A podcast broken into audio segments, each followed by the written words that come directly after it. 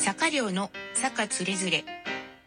この番組は Mac、iPad、iPhone、Apple Watch、タスクマ、ほぼ日手帳を使うパラレルワーカーの坂寮が日々のつれづれを Amazon ポリーの水木に喋らせています。こんにちは。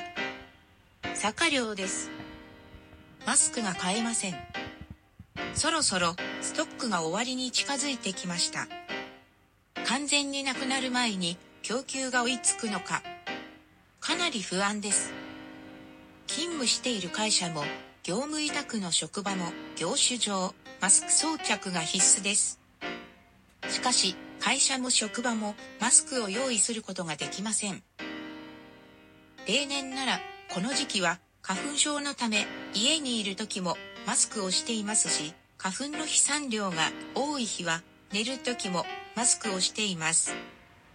しかし、そうすると1日に数枚使うことになってしまうため、今年は仕事の時と買い物で外に出る時以外、マスクは我慢しているのです。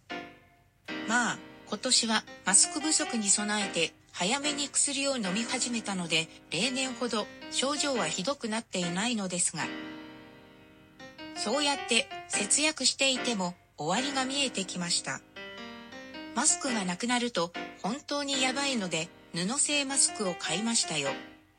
マスクを手作りする方法がネットで紹介されていますが、私は雑巾もまともに縫えない人なので、フリマサイトだったら手作りのマスクが出品されてるだろうと思った通り出品されていました。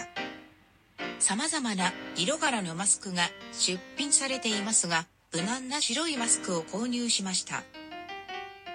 届いてから早速キッチンハイターでつけ置き洗いをしたんですが、つけた時にうっすらではありますが、ハイターの匂いが気になってしまって、結局タオルもハンカチも洗濯機で洗ってるから、もう一度洗濯機で洗い直しました。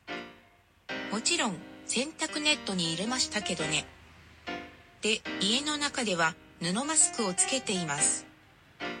使い捨てマスクのストックがなくなったら、外でもこの布マスクを使うことになりますね。早く収束してほしいです。それではお聴きいただきありがとうございました。また次回お耳にかかりましょう。